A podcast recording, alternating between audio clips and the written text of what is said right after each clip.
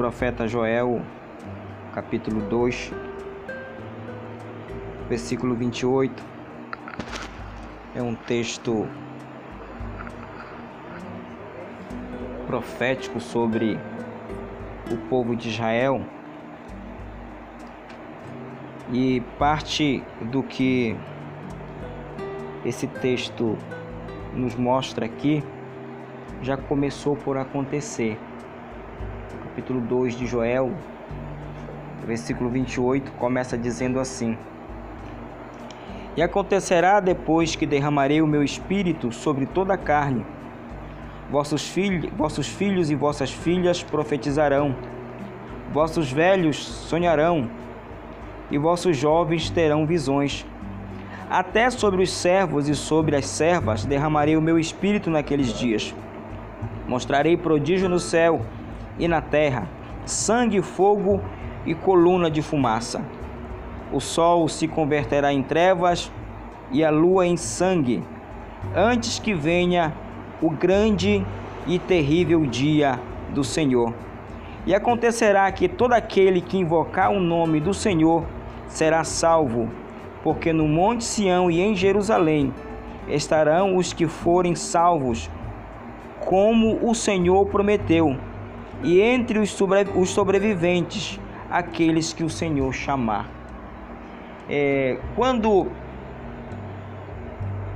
nos dias de Pentecostes,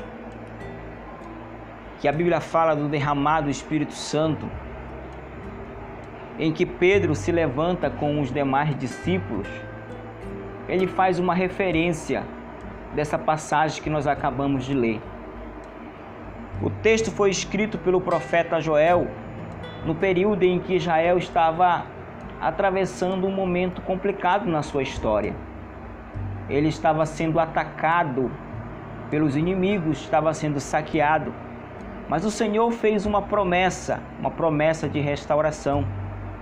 É no texto no livro de Joel que nós vamos ver, por exemplo, dizendo que restituí-vos-ei os anos que foram consumidos pelo gafanhoto. Que era o gafanhoto? Outro dia nós estávamos vendo em um país aí africano um enxame de gafanhotos devastando toda a plantação.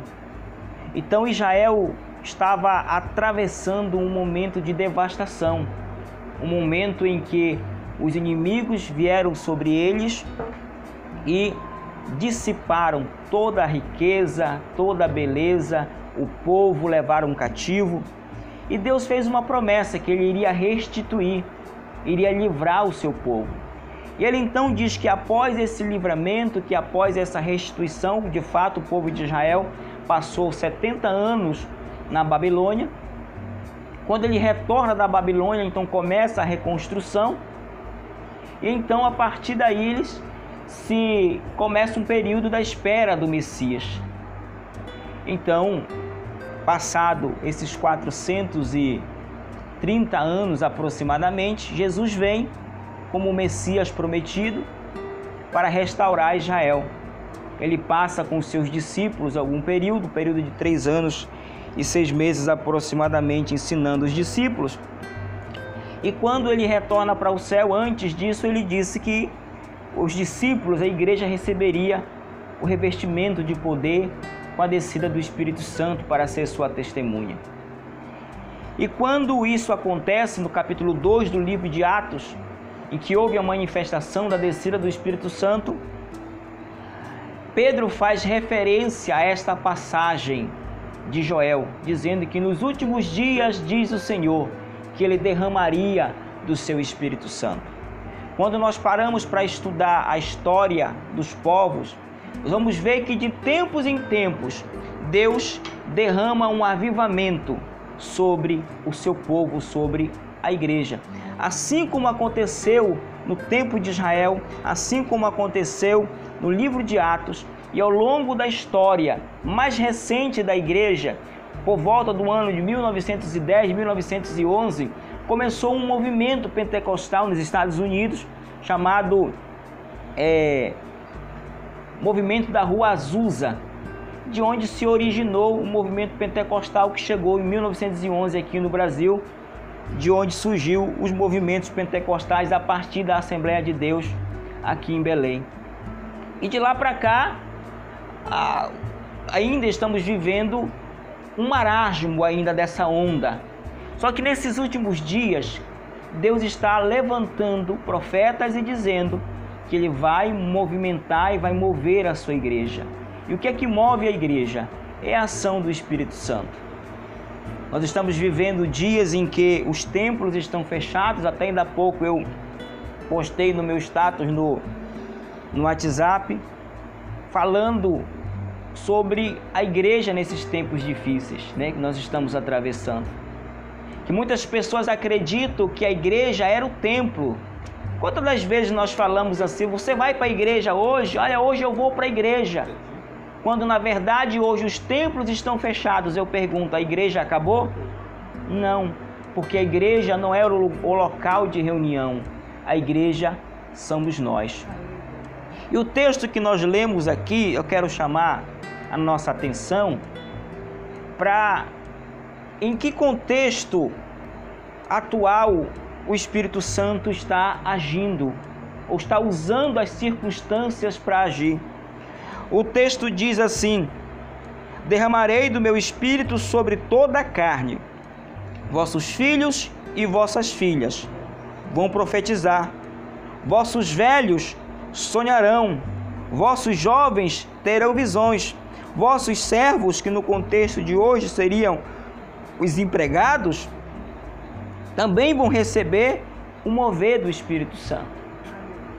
E ele está falando isso dentro de um contexto de família, filhos e filhas, velhos, jovens, servos, empregados, todos vão receber o mover do Espírito Santo. E Deus nunca é pego de surpresa. Na verdade, ele é soberano de toda a história da humanidade. Pela permissão dele, esse vírus tem se espalhado e tem forçado as igrejas a fechar os templos e se recolher em casa. Mas para fazer o quê? Para exatamente nesse período que nós não sabemos ainda quanto vai durar, para nós buscarmos essa promessa. Vossos filhos e vossas filhas serão profetas nessa geração. Os vossos velhos terão sonhos, sonharão. Ainda vão sonhar com uma geração transformada, com uma geração que busca a Deus, que ama o Senhor. Diz o texto: até os vossos servos, até aquelas pessoas que aparentemente não são importantes, Deus quer usar nesta geração. E o apóstolo Pedro então começa a dizer que a partir do dia de Pentecostes, começava a se cumprir este tempo em que Deus derramaria do seu Espírito Santo. Foi o primeiro grande derramar da era que nós conhecemos como depois de Cristo. E nós estamos vivendo nesta geração um período de um pré-avivamento em que Deus está preparando a sua igreja para o grande arrebatamento.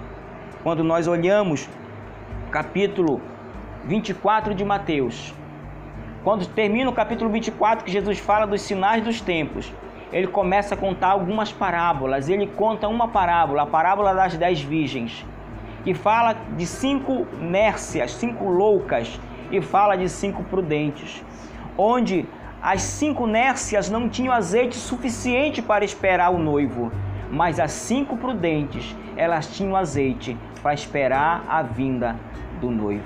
E é exatamente isso que Deus está nos alertando. A vinda do Senhor está próximo. O grande dia do Senhor que fala o profeta Joel é a volta de Jesus. E nós, como igreja, precisamos estar cheios do seu Espírito Santo. Que Deus possa nos abençoar com esta palavra que Ele nos deu. Nós vamos orar a Deus pedindo a sua bênção sobre a nossa vida e sobre a nossa família.